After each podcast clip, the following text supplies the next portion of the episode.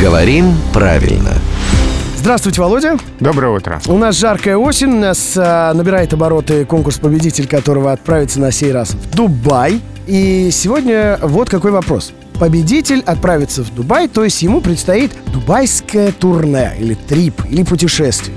Вот в таких э, ситуациях, когда имя собственное, да, название города в данном случае, превращается в прилагательное.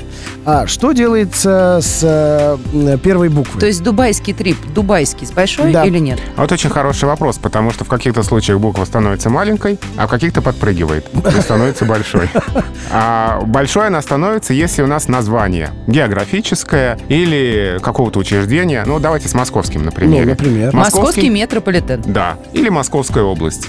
Но московские улицы — это не название, это просто словосочетание. Здесь московский с маленькой В то буквы. время как с метрополитеном и областью, там как раз-таки заглавная. Да, большая. именно так. Поэтому дубайское путешествие с маленьких букв пишется. Если была бы какая-нибудь Дубайская область Да. Или Дубайский федеральный округ, тогда бы Дубайский писалось с большой буквы. То есть э, в случае с Дубаем вообще все пишется с маленькой буквы, кроме самого названия города. Все прилагательные. да? Ну, если есть какое-то официальное название, чего бы то ни было, какого-то учреждения, например, где дубайский первое слово. Дубайский государственный университет. ДГУ.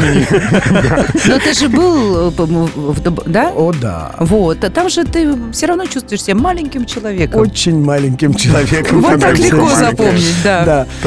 Как, себя чувствуешь, так и пиши. Отомсти дубайцам.